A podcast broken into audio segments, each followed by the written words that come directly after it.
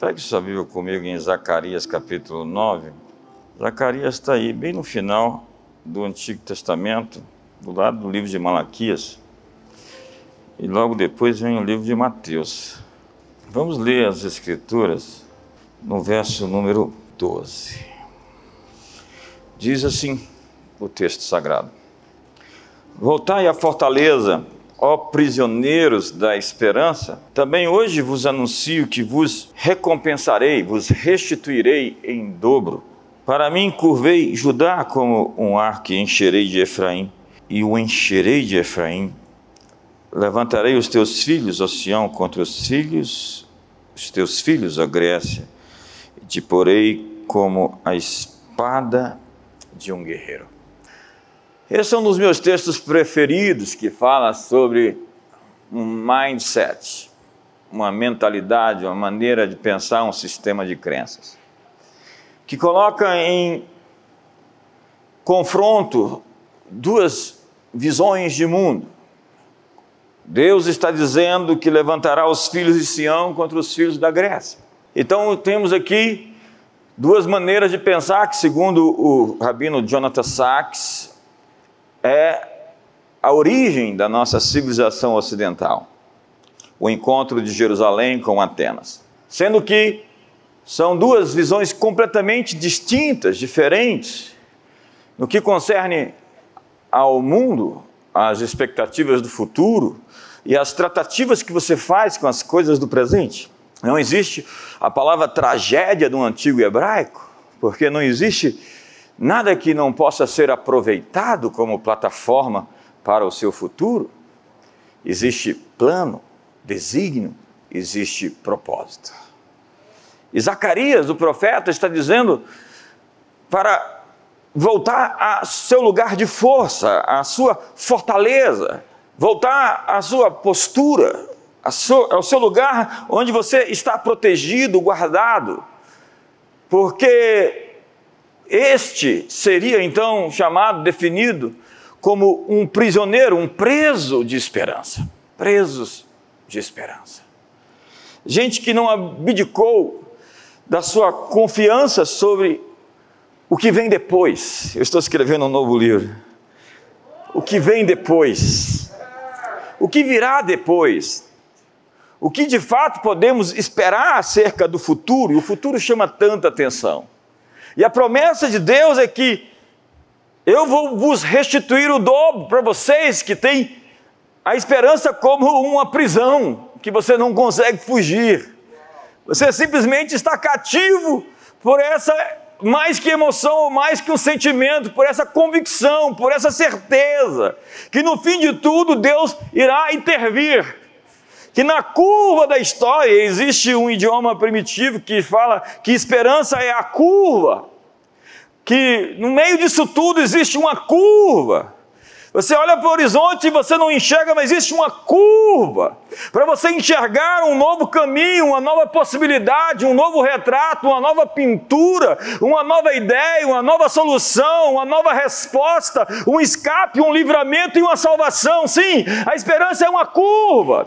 Eu vim lhe dizer hoje que existe uma curva para a humanidade no meio desse caos, no meio dessa dificuldade. Existe uma curva para o Brasil, existe uma curva para a sua família, existe uma curva para você, prisioneiro da esperança, voltai à fortaleza.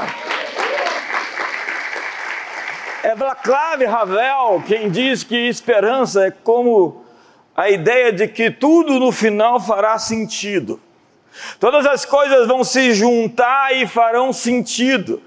Tudo é uma tapeçaria, são elementos que fazem um todo, um todo harmônico, um todo que se ajusta aos planos, aos propósitos, às práticas.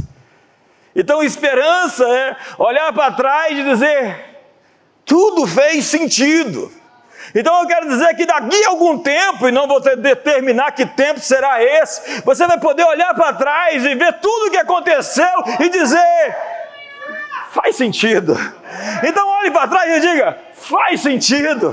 Faça profeticamente esse gesto faz sentido, a sua dor fará sentido, as suas perdas farão sentido, tudo o que aconteceu esse tempo na humanidade fará sentido. Deus vai dar significado às coisas absurdas que aconteceram, tudo terá um propósito, um elemento que dará distinção e nos levará para o nosso chamado, assim designado, proposto, estabelecido.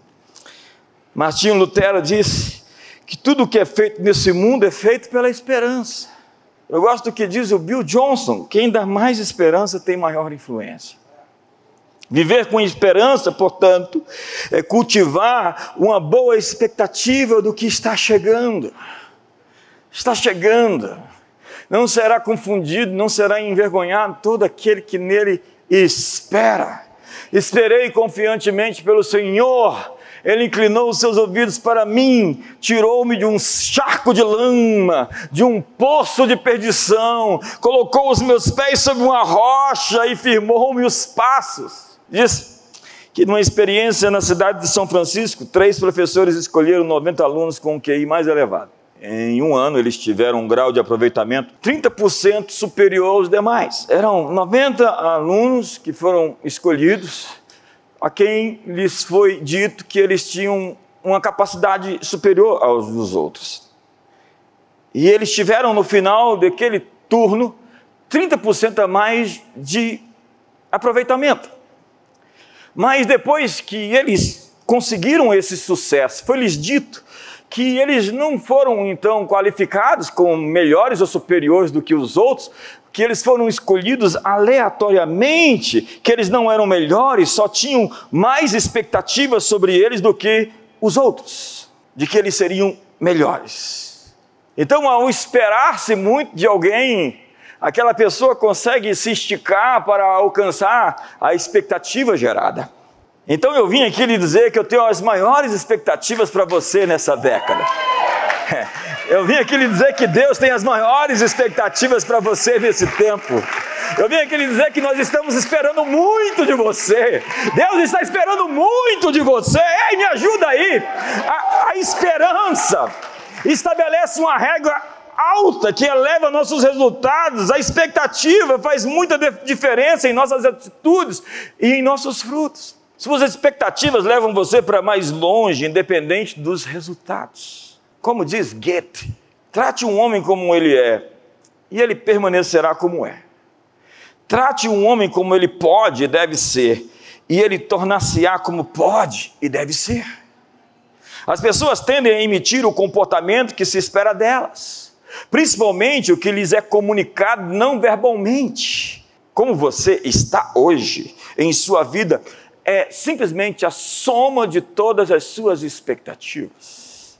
George Miller, o profeta da fé, o apóstolo da fé de Bristol, na Inglaterra, que sustentou milhares de crianças sem dinheiro, ele dizia: espere grandes coisas de Deus e você as terá. Então diga assim o seu nome e fale: JB, espere grandes coisas de Deus e você as terá.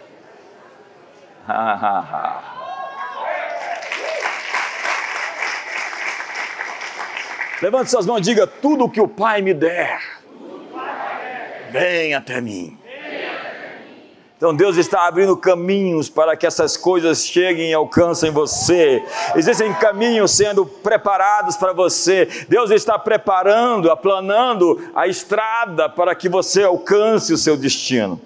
Expectativa é a inquietação inspiradora que nos move, que nos motiva a se erguer, além das circunstâncias para alcançar algo muito maior. Expectativa é uma agitação interior, um fervor, um anseio irreprimível. Mas para ter e manter a esperança, precisamos ter uma visão de um ponto de vista correto. Pontos de vista. É incrível como, de acordo com o lugar onde você está, você vai perceber as coisas de uma certa perspectiva. Existe uma palavra chamada overview, uma visão geral, panorâmica, total da realidade. Há pessoas que têm pedaços e acha que pode fazer um julgamento do todo, uma análise. Realmente é incrível como a internet deu voz a essas palavras, que, essas pessoas que são especialistas em tudo hoje. Então, para se manter a expectativa, para ser um prisioneiro da esperança, você precisa ter um ponto de vista correto. Porque há quem viva numa bolha, onde as pessoas pensam tudo igual, e não existe espaço para divergir, para pensar diferente. Existe uma classificação, até mesmo uma perseguição ao pensamento distinto. Hoje as nossas universidades é isso. É um sistema de pensamento único. Ninguém sabe quem é Thomas Sowell. Ninguém sabe quem são os economistas de verdade que fazem a diferença no mundo, os Mises e etc. Ninguém conhece Roger Scruton ou Jordan Peterson. Ninguém conhece nenhum pensador ou filósofo do conservadorismo, porque não é isso que eles estão estudando dentro dessa perspectiva de partido único ou de bolhas do pensamento. Há quem habite em suas torres de marfim, encastelados em suas certezas e suas convicções, e tem muito receio de entrar em uma discussão, em um bate-papo, em uma conversa aberta, porque sabe que suas estruturas, suas bases serão desmontadas. Eu estava num debate há muito tempo, lá na UNB, isso fazem 20 anos, e eu ouvi um padre dizer: quanto eu estudei, eu perdi a fé. E eu disse: mas quanto mais eu estudo, mais fé eu tenho, mais convicção eu recebo já que ainda, e agora cito Blaise Pascal, que haja uma certa obscuridade nas evidências. Nós temos uma evidência esmagadora em nosso favor. É incrível como nós estamos do lado certo da cruz. E eu não vou falar do lado certo da história hoje, porque eu vou explicar para você o que isso significa. E um ponto de vista privilegiado é aquilo que aponta Apocalipse capítulo 4, verso 1. Apocalipse 4, verso 1. Deus diz: Depois dessas coisas, olhei e eis que estava uma porta aberta no céu.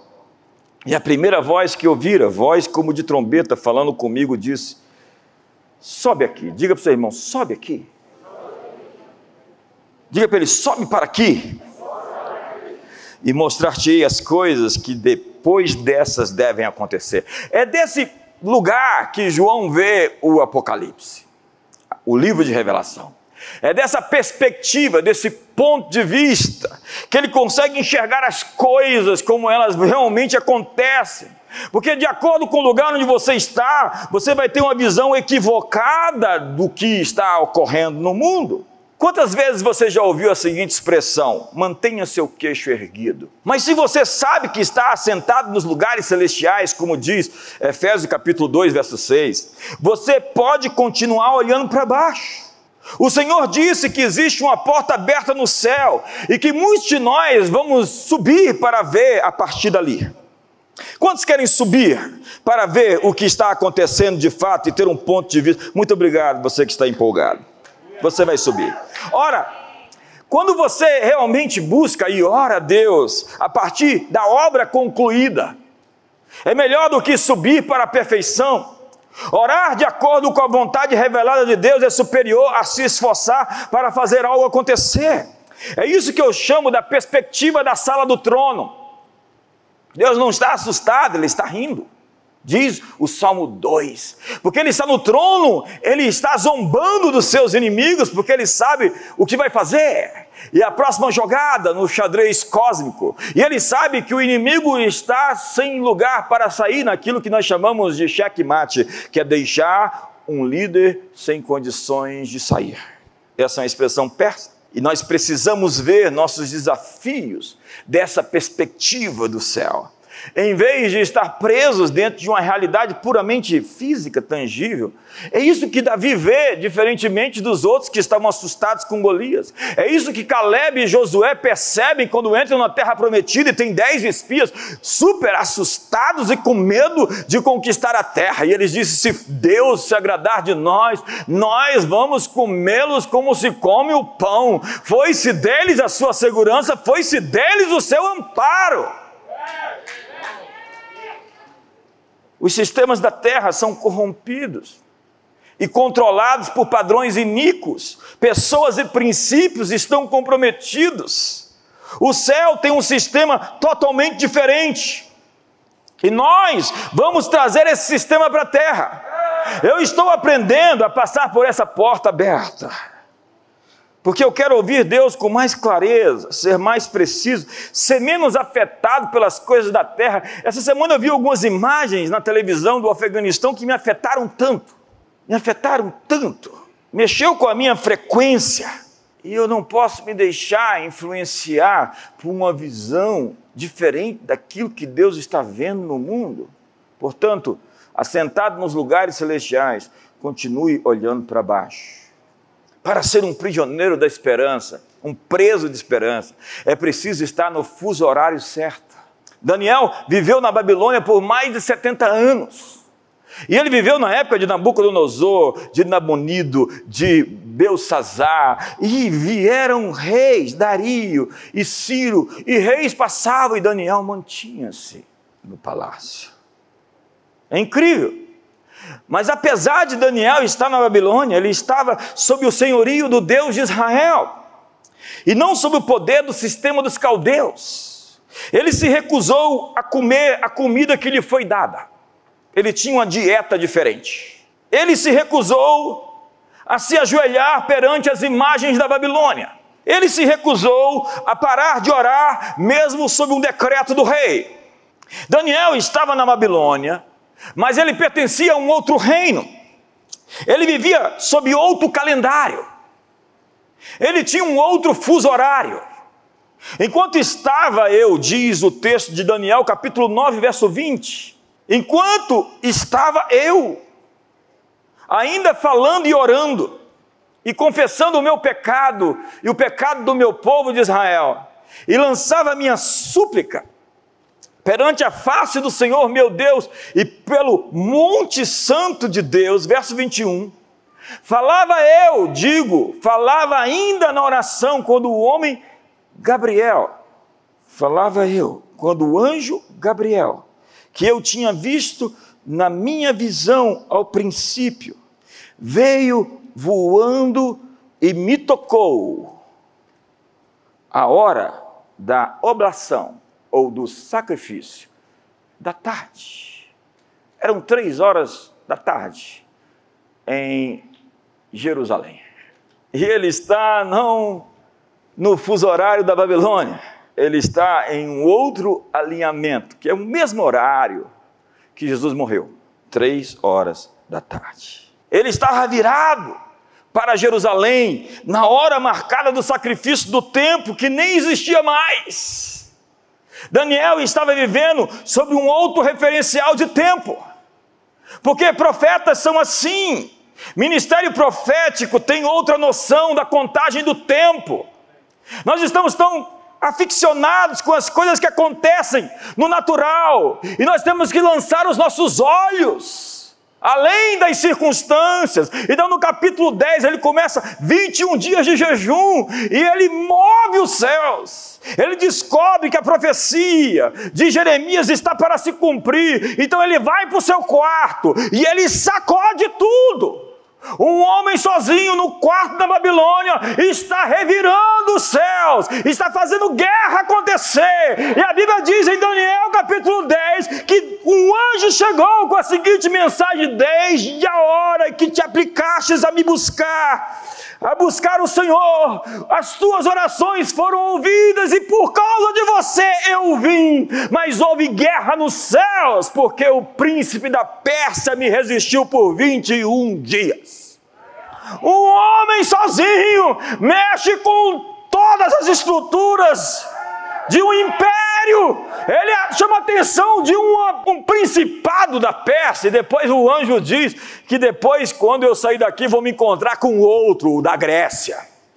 É por isso que nós jejuamos uma semana, essa semana, e vamos manter mais 14 dias, porque não está fácil, irmão.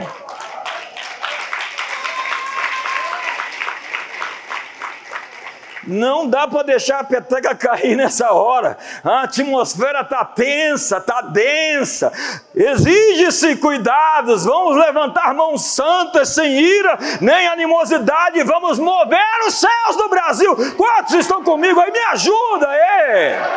Faz alguma coisa. Tá bom, essa semana a gente vai pegar mais leve no jejum, mas na última semana é corrida de 100 metros super esticado, sabe? A esperança audaciosa, o prisioneiro de esperança, é um ente, um ser intencional, que consegue ler o que acontece no mundo com a visão do que pode acontecer e de certo acontecerá. Ao conhecer a história, você consegue prever o futuro, porque o futuro se move em padrões e a sabedoria está em reconhecer padrões. Nós já tivemos nesse mundo, já estivemos nesse ponto da história em que estamos hoje, outras vezes. Sim, os inimigos outrora foram o nazismo.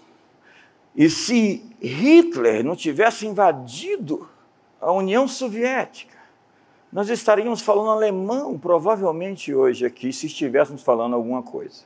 Mas essas bestas, esses monstros, esses impérios, eles são tipo dois pitbull que não se conhece, raivoso, que você solta e se devora. Quantos tem pitbull aqui, calma? Diz que o cachorro é de acordo com o dono, né? São dois monstros que se lutam, a Bíblia dá, tá, que lutam entre si, que está lá em, em, Daniel capítulo 11, você vê duas feras se enfrentando. São monstros que você solta numa jaula e um deles vai morrer, ou os dois, espero que os dois. Quantos estão me entendendo? Deus está levantando inimigos contra os seus inimigos. Ei, Deus está levantando inimigos contra os nossos inimigos. Ei, Deus está levantando inimigos contra os inimigos do Brasil. Então nós tínhamos o Islã conquistador, é, os turcos otomanos. É incrível a história deles. Primeiro os, os muçulmanos do califado de Damasco, que foram invadir a Europa, e segundo os historiadores, muitos deles, se Martel tivesse deixado cair o martelo, Carlos Martel, e não tivesse resistido eles na Batalha de Poitiers, eu não sei falar direito francês, alguém me corrija. Poitiers. Potiá, é segundo ele aqui. Não acredite, é mentira. Potiá. Na Batalha de Tours, que não era nem a França, era o Reino Franco ainda, nós teríamos virado muçulmano. O Ocidente não existiria. E isso se repete depois no cerco de Malta em, em 1565 quando eles querem fazer uma cabeça de ponte para invadir a Europa, e a Europa brigando entre si e eles ocupando agora os turcos otomanos, sim. E depois, em 1783, que virou um filme, O Cerco de Viena, a história de que eles juntaram o maior número de soldados para invadir o Ocidente. Tinha os janízaros, que eram guerreiros turcos otomanos vestidos de vermelho, eles eram os soldados de elite, que eram crianças sequestradas dos cristãos. Eles invadiam, sequestravam as crianças cristãs e eles maltratavam essas crianças, feriam, machucavam, machucavam e depois as formavam para ser soldados raivosos e voltar às suas terras e matar os seus pais. Eram terríveis. E quando eles cercaram Viena com, dizem, 300 mil soldados que saíram de todos os lugares, a porta da cidade imperial era o último muro de resistência para a ocupação otomana na Europa cristã. E se eles conquistassem a cidade, o mundo como o conhecemos não existiria. Sim, nós já estivemos nesse capítulo que estamos hoje. E nós vencemos. sinto dizer a você que nós venceremos outra vez.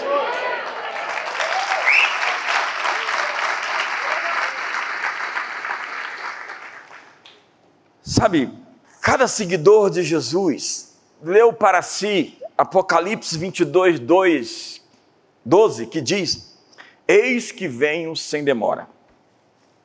E acreditavam que este era o seu fim dos tempos, o seu Armagedon. Mas eu já descrevi pelo menos três batalhas do Armagedon que nós vivemos na história. Mas o que um profeta faz não é pregar o medo, mas como N.T. Wright, Nicholas Thomas Wright, com certeza o acadêmico hoje mais importante vivo da nossa era, diz em seu livro Surpreendido pela Esperança, a máxima de que a mensagem cristã não é o medo, mas a expectativa de que existe uma curva, existe plano, existe propósito, existe um Senhor no trono, um Cordeiro que é digno de abrir o livro, desatar os seus selos e levar-nos ao nosso ponto final, ao nosso porto seguro. Este também não é o fim, é apenas o fim do mundo como o conhecemos. Estamos agora atravessando a tempestade. Estamos vendo a colisão entre a realidade de Deus e a nossa realidade. Tudo isso não é ruim. Esta é a temporada do choque, e a gente falou o choque de espadas, uma temporada de agitação, pois o mundo como conhecemos está desaparecendo. Nós veremos o julgamento da elite corrupta que governa as nações. Deus vai quebrar a espinha dorsal a pedra cortada sem auxílios que derrubou aquela estátua está se chocando. É a guerra entre o leão e o dragão. Sim, a justiça irá rugir.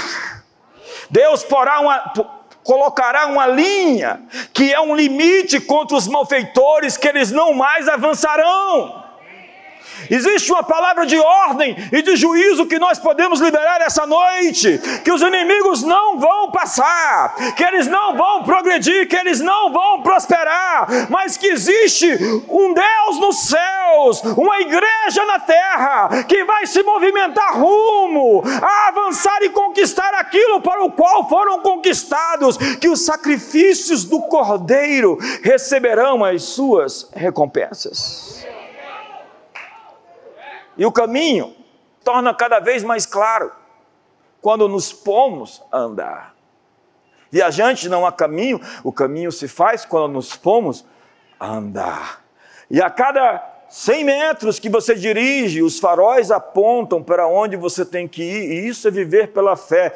Não enxergar todo o caminho, mas enxergar o suficiente para seguir adiante. Nós estamos em um grande êxodo, marchando de uma longuíssima escravidão. Estamos no limiar do maior avanço de toda a história da humanidade. Não há como no futuro confundir o papel central que 2020 e 21 terá sobre nós. As crianças que nascerem nesse tempo serão extraordinárias Sim, porque cada bebê que Deus manda para o mundo, Ele está dizendo: Eu não desisti de vocês, estou apostando em vocês outra vez. Nós viramos o relógio em 2020 e veremos gerações presas na escravidão sendo libertas. Como N.T. Wright diz, que toda criação está tendo o seu êxodo. Lembre-se, a humanidade está tendo a sua libertação como o que foi escrito no Antigo Testamento é o script de uma trama muito maior. As coisas que foram escritas, segundo Paulo, é para modelo e advertência. Israel deixou o Egito e se encontrou com uma situação impossível diante do Mar Vermelho, e o exército de Faraó estava lhes perseguindo por detrás. Aquele não parecia ser um dia que eles celebrariam com carinho. Aquele não parecia ser um dia de felicidade, tudo apontava para um dia triste, parecia ser um dia de infâmia, um dia de sangue, de destruição, mas esse dia, difícil de passar, será para todos um dia lembrado na história, memorável. Acredite, músicas serão feitas e cantadas celebrando esse tempo que se chama agora. O mar vermelho estava à frente e Moisés levantou a sua vara. E enquanto eles atravessavam, os perseguidores se afogavam. Aquilo que era um obstáculo se transformou no túmulo dos inimigos. Faraó, seus carros e cavaleiros foram engolfados no meio do mar. Da mesma forma, hoje, os inimigos parecem assustadores.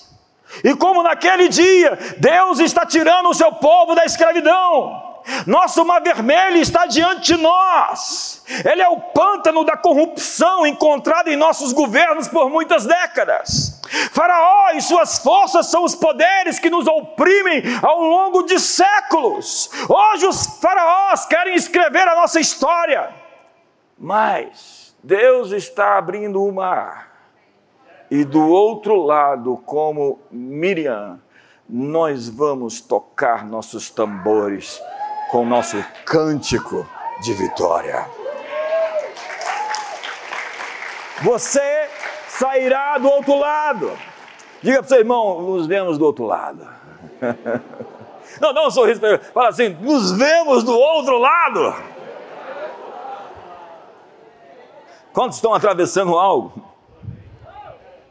Jesus disse: a terra é automate, daí vem a palavra automático.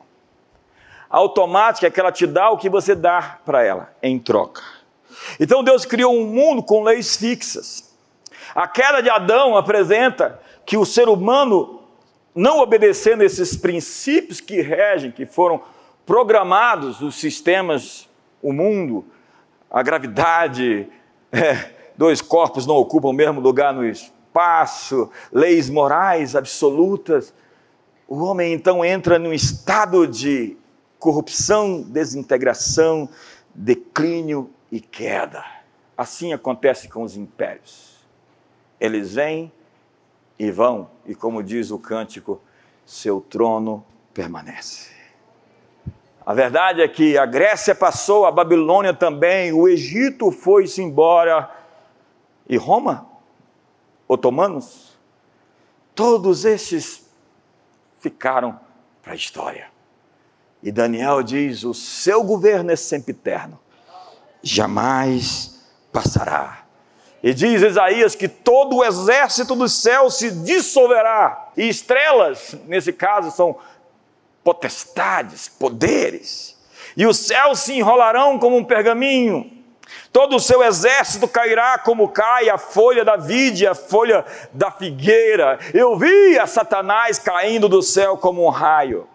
E as estrelas cairão do firmamento, e os poderes do céu serão abalados, e tudo que pode ser abalado será abalado, para que somente as coisas inabaláveis permaneçam de pé, dizendo que ao abalar todas essas coisas, significa a remoção das coisas abaladas abaláveis, para que somente as inabaláveis permaneçam de pé. Quando tudo tremer, o que ficar de pé é o que está no Monte Sião, que não se abala, mas permanece para sempre. É, é isso.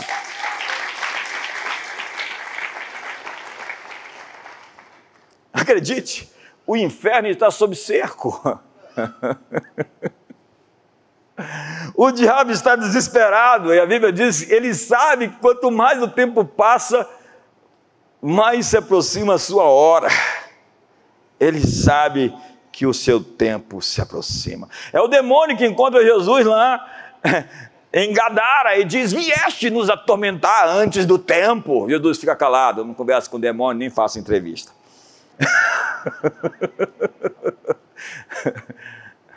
que tempo é esse? É o Kairos. Jesus disse: quando todas essas coisas acontecerem, mude o seu olhar, levante a sua cabeça, erga os seus olhos.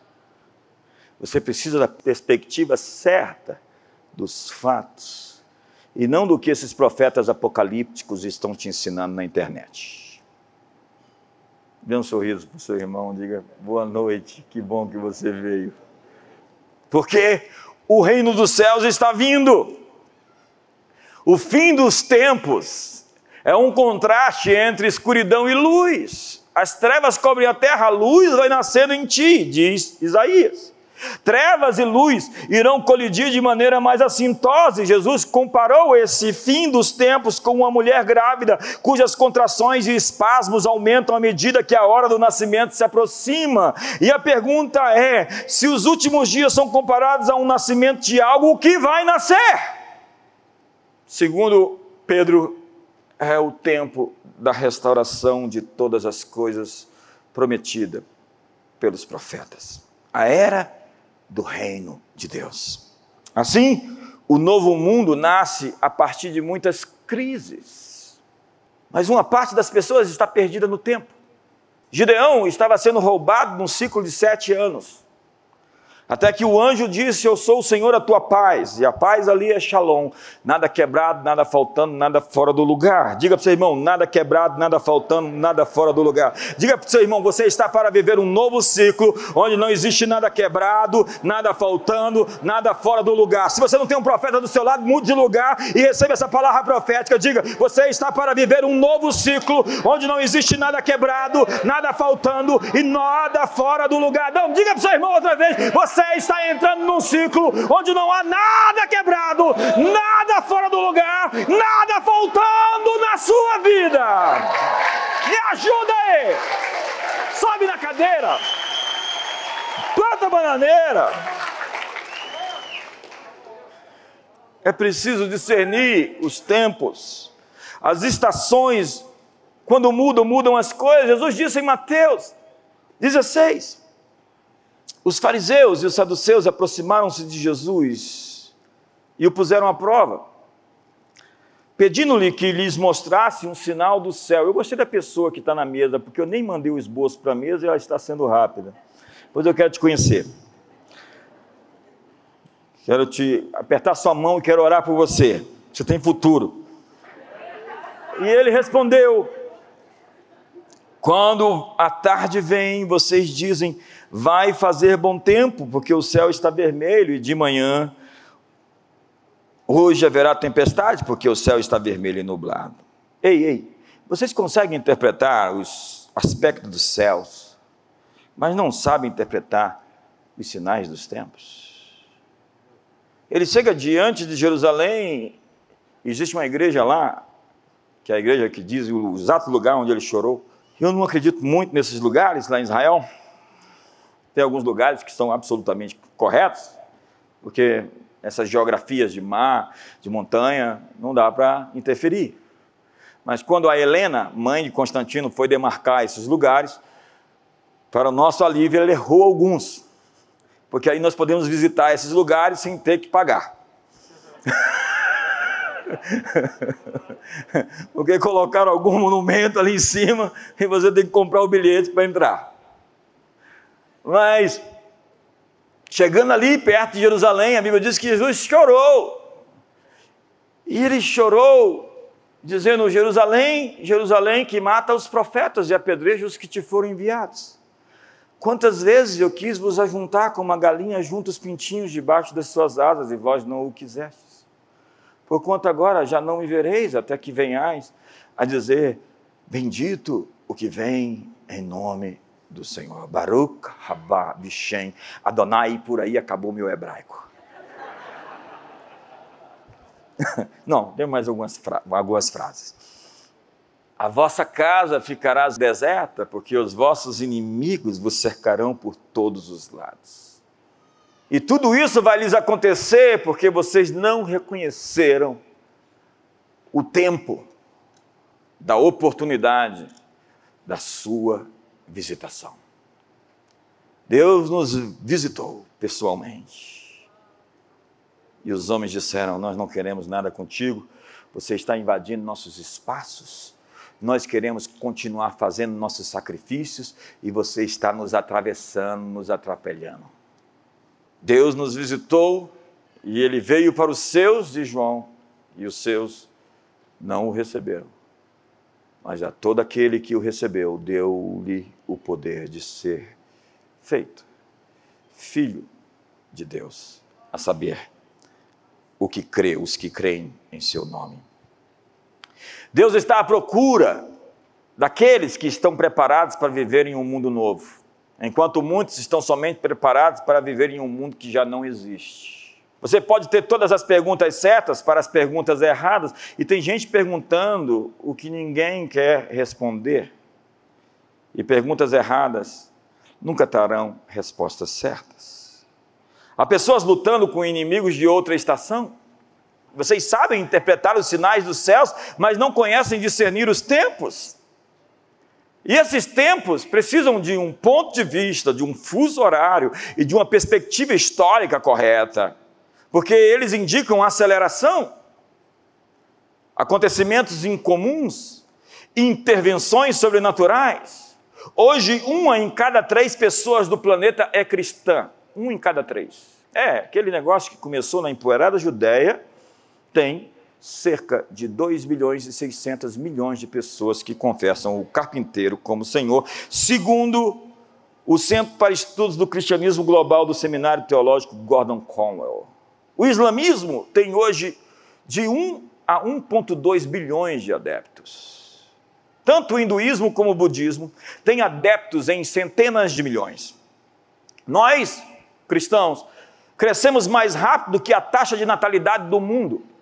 A falência, o fracasso do cristianismo é um mito moderno, é uma lenda urbana.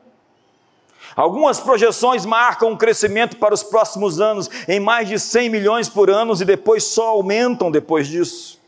Isso inclui cristãos mornos e hipócritas. Mas somente Deus pode dizer quem está dentro e quem está fora. Deixe Deus fazer esse julgamento final, porque o joio e o trigo só separa na consumação dos séculos, como diz nosso amigo Cláudio Duarte sobre aquele assunto. Quando chega no céu, você vai ter três surpresas. A primeira delas é: eu estou aqui, como cheguei? A segunda é: Fulano aqui? Como pode? A terceira é: cadê Fulano? Existe uma mudança agora no rosto do cristianismo no mundo. Ele não é mais tão europeu como no passado. A face cristã no mundo é mais africana, mais asiática e mais latino-americana. A propósito, a população maior do planeta virá agora, na próxima década, da África. A África está explodindo em crescimento. E muitos chineses que estão ocupando os lugares estão sendo evangelizados pelos africanos que estão convertendo aos milhares. Ei, ei, existem variáveis fora de controle que o inimigo não previu. Deus está no trono, ele está rindo e zombando dos seus inimigos.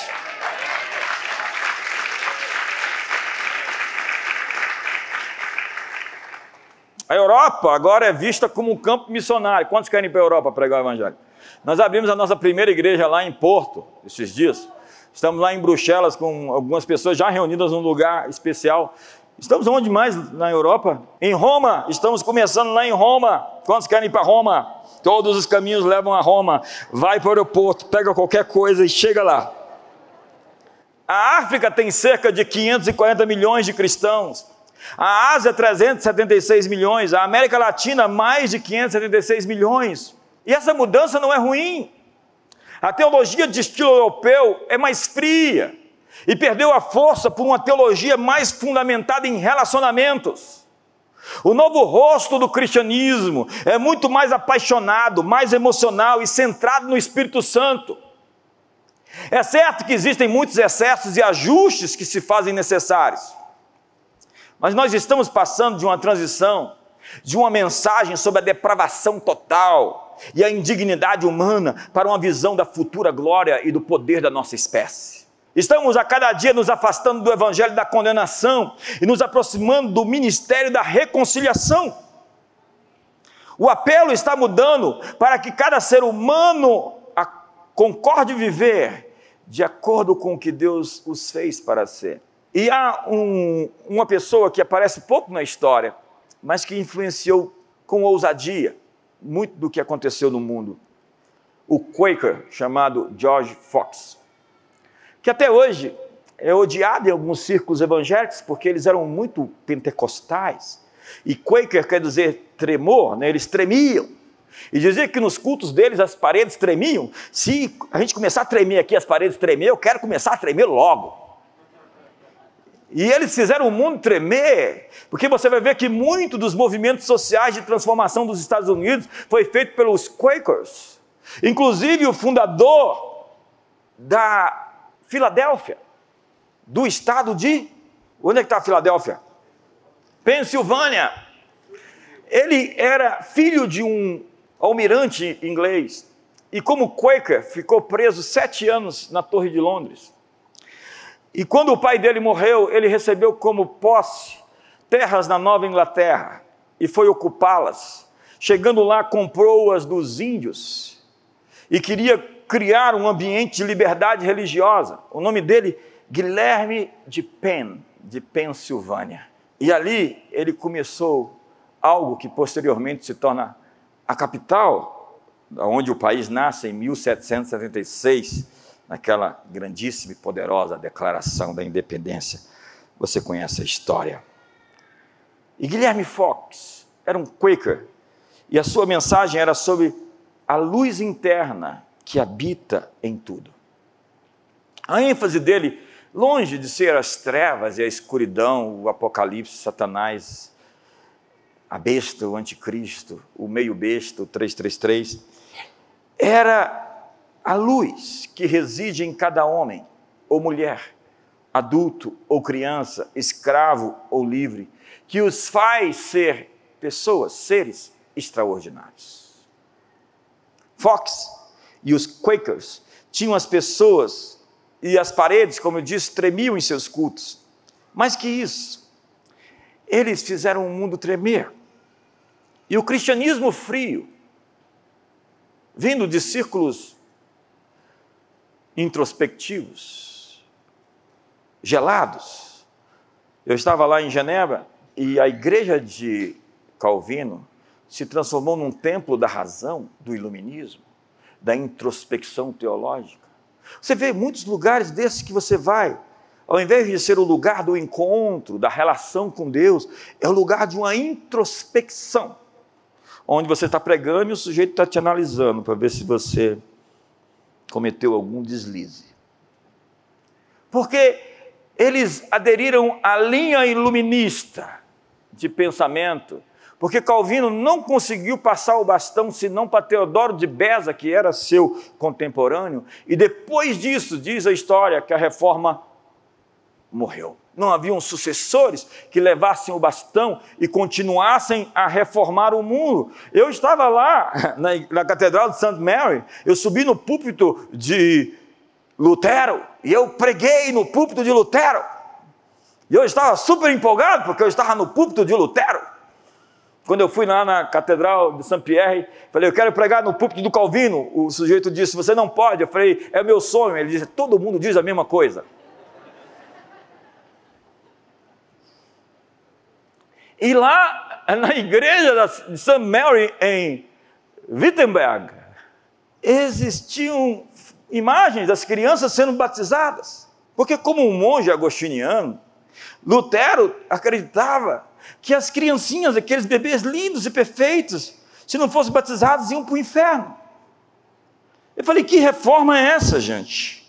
Bebês foram ditos sobre eles: Vinde a mim as criancinhas, porque delas é o reino dos céus. Não existe coisa mais pura, não existe coisa mais extraordinária do que crianças, tanto que Jesus diz: tornai-vos como elas, não os impeçais. Aí chega o pregador, abre a Bíblia e diz: Jesus diz: Vinde a mim as criancinhas, não as impeçais. Fecha a Bíblia e diz: Irmãos, o problema são os impeçais, eles são o joio. Todo o problema é os impeçais. Os impeçais é aqueles inimigos nossos. É, não entendeu? Nem que em cada você entende. Então, eles dispensacionalizaram a mensagem. Foram tirados das escrituras os milagres, os sinais, as maravilhas, os falar em outras línguas, as profecias dos apóstolos e os profetas. Você vai à Catedral de Westminster, à Abadia de Westminster, e você chega lá, você sabe que ali aconteceu uma reunião que mudou o mundo para sempre. Mas eles criaram uma ideia cessacionista de que milagres, prodígios e sinais não aconteciam mais. Tudo que eles fizeram foi extraordinário, mas eles colocaram entre aspas ou entre parênteses coisas que, segundo eles, não aconteciam mais nos seus dias. Ora, a igreja é o encontro dos céus e da terra. Onde Jesus está, milagres vão acontecer. O carpinteiro está aqui, então o câncer vai sair do corpo, então a opressão vai ir embora, a tristeza e a depressão serão quebradas, então prosperidade vai acontecer. Onde Jesus estiver, onde dois ou três estiverem reunidos, ali eu estarei. E se Ele está aqui, milagres estão acontecendo na sua casa. O que você não pode fazer está acontecendo agora pelas mãos dele. Deus está interferindo na história Ele está conduzindo, Ele está corrigindo coisas, Ele está fazendo coisas que nós não podemos realizar. Me ajuda aí. Então eu tenho que terminar, que eu já estou pregando há 56 minutos. Eu queria pregar uma hora e meia. Duas. Quantos querem ficar comigo até meia-noite? Você é novo aqui, né? A verdade é que os reformadores deram um passe, a nova geração deveria dar outro passo. A reforma não terminou, cada geração tem que continuar a reforma. Hoje, a igreja está sendo reevangelizada para o evangelho do reino de Deus, e não o evangelho de fugir, de salvar-se, de escapar. A mentalidade do reino é sobre ser sal, sobre ser luz. O pensamento do reino é estar preocupado com a janela de segunda-feira a sexta-feira e não somente com o nosso encontro no domingo. É ser cristão lá na sociedade, lá nas ruas, nas praças, nas autarquias, onde você foi plantado. Dê o seu testemunho, seja a luz, o sal. E o fato é que haverá resistência e guerras. Mas esta é a era da restauração de todas as coisas. E esse filho nasce com dores de parto. Esses são os tempos mais empolgantes para se estar vivo porque vivemos em um mundo em que os sonhos podem se tornar realidade. A reforma é sobre estruturas da sociedade sendo abordadas pelas soluções do reino de Deus. E a mentalidade de reforma pensa em termos multigeracionais, enquanto a mentalidade do avivamento somente pensa em estar conectado com inúmeros tempos finais. Então, para concluir, não se mistura religião com política, certo? Mas como? Mas como? Como não se mistura se a, religi... a política virou uma religião? Eu não sei falar alemão também. Eu sei que Watzburgo, é Watzburgo, na pronúncia. O W tem som de V. Wittenberg. O W tem som de V. E como agora eu estou falando de Weglin, o V tem som de quê? Diz que de F. É Feeling. É isso? Você é alemã? Fala alemão? Weglin, Eric Weglin, foi provavelmente o maior cientista político do século XX. Ele escreveu um livro chamado Religiões Políticas, onde ele definia que todos aqueles preceitos, e eu vou ser bem breve nisso, eu, isso é uma parte do meu livro, eu estou dando uma canja para você. Onde ele dizia que no Antigo Egito existia a Amate, que era a verdade da história, que era dada por um deus ao faraó, que transmitia ao último e mais humilde servo da sua corte. Toda a representação da verdade era por meio de faraó além de ser uma espécie de Deus, ele era a palavra final sobre todos os assuntos. Quando nós vamos até os, as hordas douradas dos exércitos mongóis, nós vamos ter o que os cães chamavam da ordem de Deus. Então, tudo o que acontecia era a ordem de Deus em curso. Então, quando o Papa mandou emissários dizendo: vocês estão invadindo nossos territórios, por que você está fazendo isso? Ele estava dizendo: você não está entendendo, eu sou o Senhor sobre todas as terras, elas são minhas. Eu só estou dizendo aos rebeldes que eles se submetam, porque Deus está matando todos eles. É a ordem divina. Onde eu quero chegar? Quando nós chegamos à Revolução Francesa, eles vão começar a falar do fim da história, ou do lado certo da história. Para os adeptos do terceiro Reich era então a vitória do nazismo. Para os, o manifesto comunista, o fim da história era a vitória do comunismo sobre o capitalismo. Quando o muro de Berlim caiu, quando a União Soviética abriu na sua perestroika, Francis Fukuyama diz que o fim da história, então, era a vitória do capitalismo contra o comunismo. A ideia é que a história tinha uma verdade intrínseca conduzida por forças anônimas ou forças impessoais, forças inanimadas. É o que se define como a ideia de que existe uma revolução, você tem que fazer parte dela. Então, vamos até os cafés, os lugares de Paris, que não eram cafés ainda, né? mas onde se discutia em estar do lado certo ou errado da história. Porque a história era inteligente, mas anônima e impessoal, e estava sendo conduzida a algo, e as pessoas tinham que se unir a isso. Wegelin Felling, vai dizer que isso era uma espécie de crença, como as crenças antigas da superstição, do mito, das fábulas, das religiões passadas. E com essa crença revolucionária, em alguns meses entre 1793 a 1794, os chefes da revolução, os líderes revolucionários da França, mataram mais pessoas na guilhotina do que a Igreja Católica conseguiu matar em quatro séculos na Inquisição. Em alguns meses, eles mataram mais gente do que o Tribunal do Santo Ofício foi capaz de matar. Com essa crença de que a história tem um sentido e que está levando as pessoas e você tem que se unir ao lado certo da história, Stalin matou mais gente do que todas as pessoas que morreram em todo em todas as guerras religiosas da história.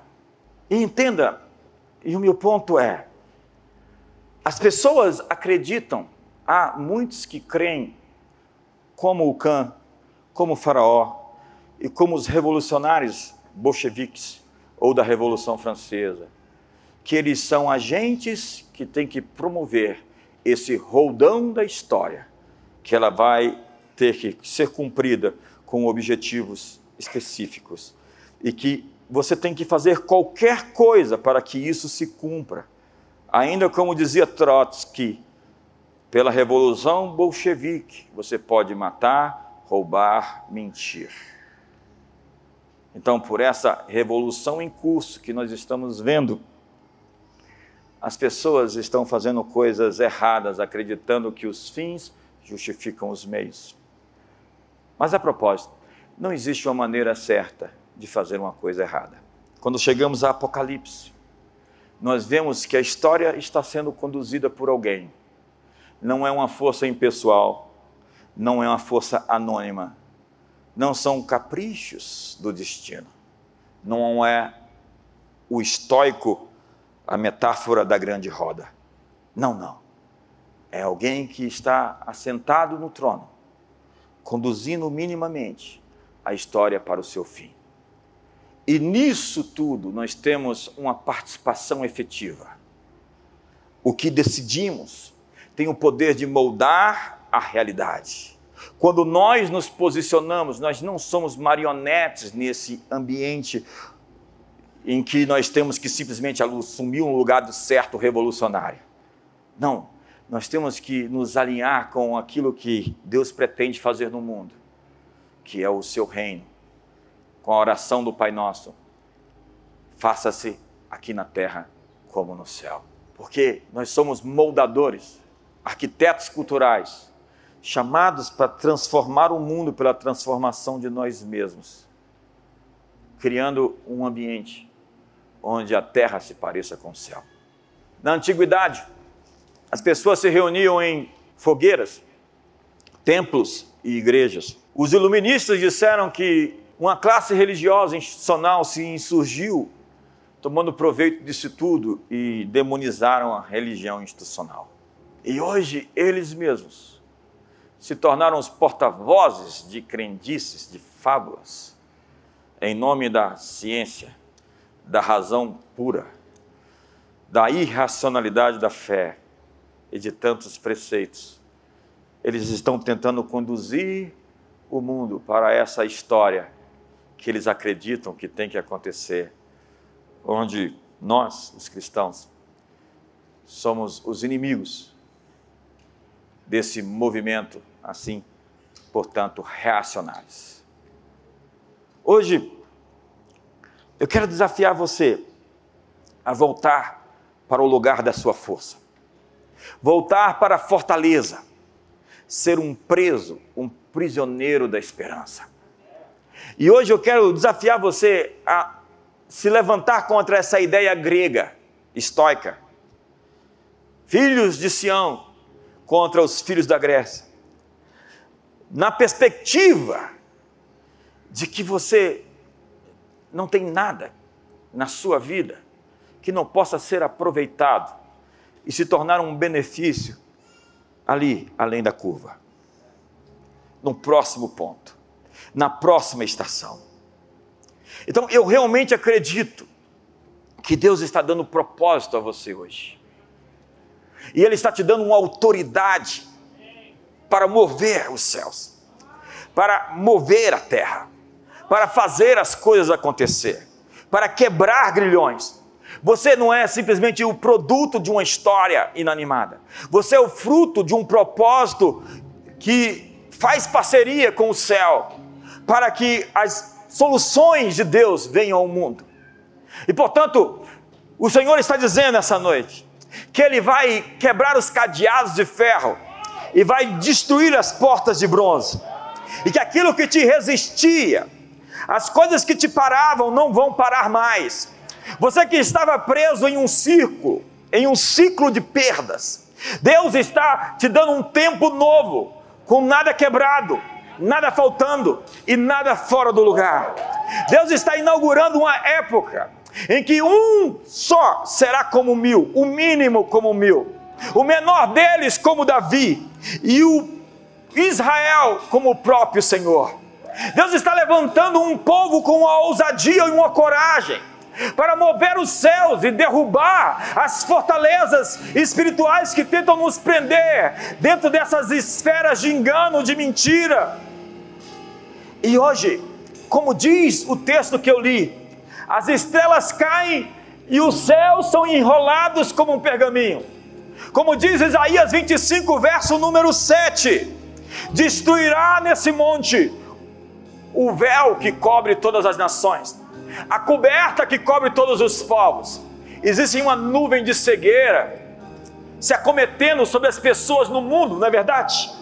Você liga a televisão e você vê tanta escuridão, os olhos estão cegos, uma falta de esperança, uma falta de perspectiva, um negativismo, pessoas tomadas de depressão, de tristeza, uma ansiedade, pessoas com muito medo.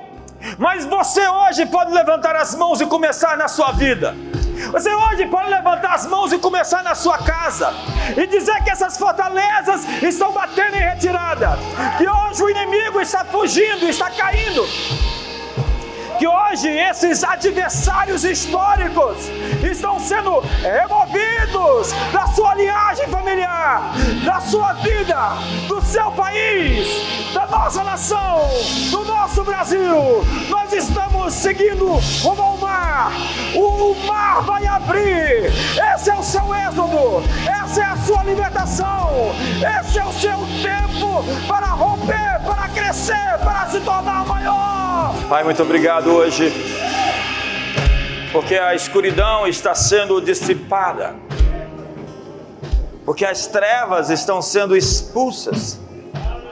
Nós liberamos luz sobre os palácios da República, liberamos luz sobre o Palácio do Planalto, sobre o Congresso Nacional, sobre o STF, liberamos luz sobre os ministérios, sobre as autarquias, sobre o Buriti, sobre os secretários, liberamos luz, que as trevas se dissipem, que o engano se desfaça, que as rixas, as intrigas, as iras e as discórdias caiam por terra, que haja pacificação, que haja Brasil paz entre teus muros, que haja a liberdade, a justiça, que haja a alegria, como bezerros na estrebaria. Hoje nós declaramos: venha o teu reino, Jesus, venha o teu governo, faça-se em Brasília, faça-se no Brasil, como é feito na Nova Jerusalém, como é feito nos céus. Libera os teus anjos, arcanjos, querubins, a guerra dos céus, as placas tectônicas celestiais se mexem. Deus está enviando socorro, Deus está enviando respostas. Hoje seja curado da sua dor, seja curado do seu trauma, saia a fraqueza, saia o engano, quebre-se a tristeza, a dor, o mal, o divórcio, a escuridão. Liberamos luz, haja luz, que o sol brilhe. Eis vem a tua luz, a glória do Senhor está nascendo sobre ti. Levante as suas mãos, adore-o. Eu sinto que eu não consegui concluir essa mensagem, mas eu tenho uma palavra de Deus, rema, e a palavra da boca de Deus, a palavra para o agora. Deus está corrigindo coisas na sua história. Deus está se adiantando ao processo, está trabalhando no futuro para as coisas onde você ainda não chegou lá. Ele está fazendo ajustes. Ele está corrigindo. Eu vejo isso tão claro. Os anjos estão seguindo o seu caminho à sua frente. Eles estão trabalhando por você, porque Deus trabalha por aqueles que nele esperam. Quantos esperam nele? Quantos esperam nele? E se você espera grandes coisas de Deus, você terá. Quantos estão aumentando suas apostas, sua expectativa? Ei, dobre a sua aposta para essa década. Aumente a sua expectativa para esse tempo. Existe uma solução. Deus vai responder outra vez. Deus agirá mais uma vez. Os Deus vão invadir a terra de uma maneira que você nunca viu antes acontecer. Há um movimento celestial em curso. Há algo que você vai viver para ver Deus fazer. Quantos estão empolgados? Quantos estão cheios de expectativas? Estão quebrados de júbilo, de gritos de vitória. Celebre-o! Celebre-o!